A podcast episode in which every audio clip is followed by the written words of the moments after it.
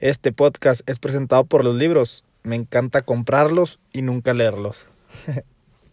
Bienvenidos al podcast de Carlos Ponce, dirigido, escrito y narrado por Carlos Ponce. Sean bienvenidos a este podcast. Muy probablemente sea la primera vez que me están escuchando, más que nada porque es el primero que hago. Así que, bienvenidos. Después de hacer aquella gran encuesta en la que una una de estas opciones pasaron, ya sea me reí, me preocupé o lloré, obviamente no les voy a decir cuál de todas estas fueron por seguridad nacional. Estamos haciendo, estamos pensando hacer el podcast de Carlos Ponce algo más habitual. Así que de ahora en adelante, este podcast se va a subir cada viernes a las 8 de la noche. Obviamente es broma, profe. Y muchas gracias a todas las personas que participaron en la encuesta.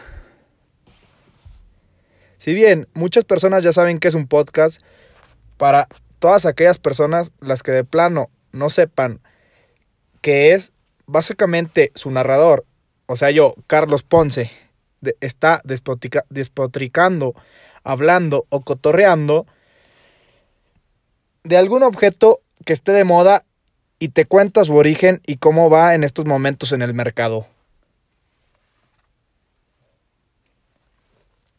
En este primer episodio me di el lujo de hablar sobre algo que el 99.9% de las personas hemos usado o usamos cotidianamente. Obviamente esta cifra no es verídica, esta cifra la saqué yo, lo puse para hacer más ameno el, el podcast, pero sí es algo que la mayoría de la gente usamos demasiado. En este primer episodio hablaremos sobre los tenis o zapato deportivo, o como en estos momentos se le conoce, los sneakers. Los sneakers, les voy a contar un, un poquito de historia sobre este tema. Espero no se aburran. Así que ahí va. Los sneakers han recorrido un largo camino a lo largo de los años. A finales del siglo XVIII, la gente usaba zapatos con suela de goma, las típicas playeras o zapatillas de loneta con suela de goma, pero eran bastante rudimentarias, principalmente porque no había pie derecho o pie izquierdo. Eran para formar la Asociación de Goma de Estados Unidos. Esto se dio en 1892, donde nuevas empresas formaron esto que les estoy contando.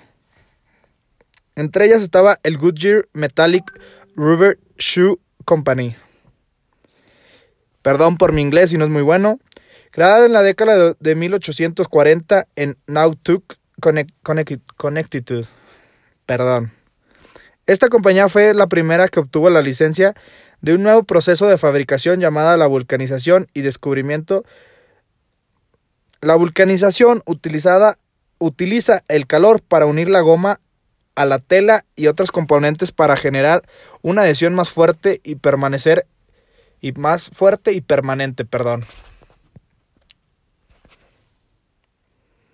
El 24 de enero de 1899, Humphrey Sullivan recibió la primera patente para, la, para el tacón de goma para los zapatos.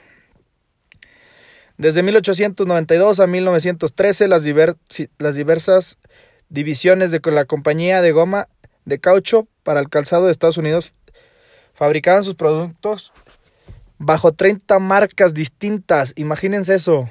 Que hoy en día, obviamente, hay miles y miles y miles y miles de más.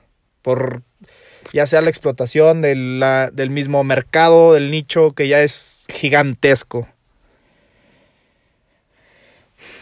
Dejándonos, dejándonos de historia, que es algo que a la mayoría de las personas nos aburre, obviamente menos la que el profe, mi profe favorito, y el profe que todo el mundo queremos, David Vidaña, que es un chavo, mis respetos, increíble, inteligente.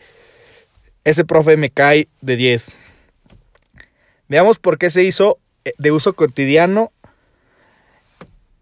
y por qué hoy en día su uso es algo normal.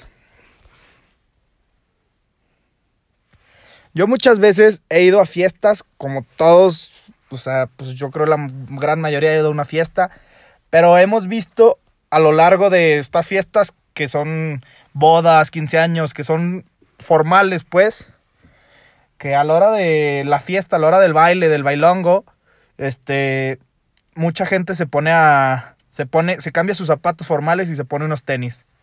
Y esto se da porque obviamente unos tenis son mucho más cómodos que unos zapatos de vestir. La gente y las marcas deportivas se dieron cuenta que usar tenis deportivos era de una manera mucho más cómoda, fácil de usar zapatos y sobre todo que los podías usar para distintos tipos, ya sea correr, caminar, casuales, etc.